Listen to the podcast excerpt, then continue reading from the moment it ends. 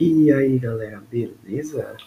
Aqui é o Lucas e eu vou dar continuidade aos nossos episódios sobre lipoproteínas e colesterol. Bom, vou falar aqui um pouquinho para vocês sobre o HDL.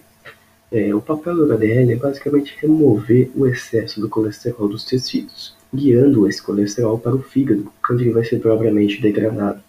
Esse processo é conhecido também como transporte reverso. Em virtude disso, dessa propriedade, muitas pessoas chamam essa lipoproteína de colesterol bom, uma vez que ela atua retirando o excesso de colesterol do organismo. Além disso, pesquisas afirmam que o HDL apresenta uma ação antioxidante, anti-inflamatória e até mesmo antiagregante plaquetário, impedindo doenças como a aterosclerose, que vamos falar um pouco mais nos próximos episódios. Valeu, pessoal! E aí galera, beleza? Aqui é o Lucas novamente no Bioquímica em um Minuto, o nosso podcast sobre bioquímica. E agora eu vou continuar com vocês falando sobre lipoproteínas, especificamente sobre o LDL.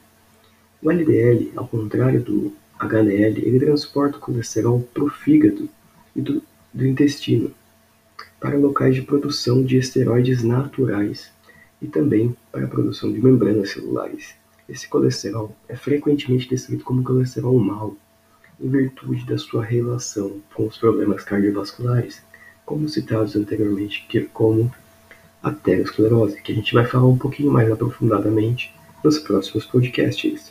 Valeu, pessoal! E aí, galera, beleza? Aqui é o Lucas novamente do Bioquímica em um Minuto. E agora eu vou falar para vocês sobre o VLDL, também conhecido como lipoproteína de densidade muito baixa. O VLDL é também um tipo de mau colesterol, assim como o LDL.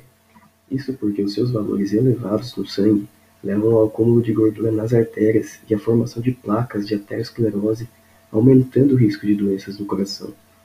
O VLDL é produzido no fígado, assim como o HDL, mas ele tem a função de transportar triglicerídeos e o colesterol pela corrente sanguínea para serem armazenados e utilizados como fonte de energia. Assim, os valores de colesterol e triglicerídeos acabam aumentando em vez de VLDL. Vamos falar um pouquinho nos próximos episódios sobre ter risco, ter risco por ter níveis altos ou baixos de VLDL. Valeu!